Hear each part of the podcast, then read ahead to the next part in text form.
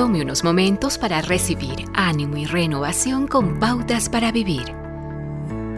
¿Puede usted ver la mano de Dios guiando, protegiendo y preservando la vida de los suyos aún mucho antes que el mundo tome nota? Tal fue la situación descrita en el libro de Robert Louis Taylor sobre Winston Churchill. A los 23 años, Churchill fue enviado por el ejército a Egipto. Pero los planes cambiaron y en vez de cumplir con la disposición militar como anticipaba, Churchill fue enviado a supervisar suministros, incluido el comedor.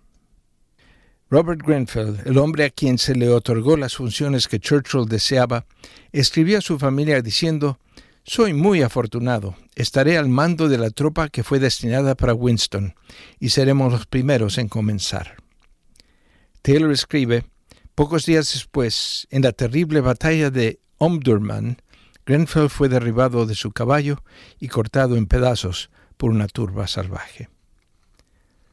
Si Churchill hubiera estado al mando de la tropa, como era su deseo, no hubiera podido liderar a Gran Bretaña y ayudar a derrotar el fascismo en la Segunda Guerra Mundial.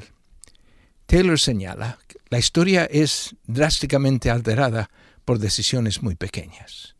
Usted puede argumentar que Dios es soberano y si Churchill hubiera muerto en Omdurman en vez de Robert Grenfell, él podría haber levantado a otro para cumplir su voluntad. Dios es todopoderoso y guía los asuntos de la humanidad.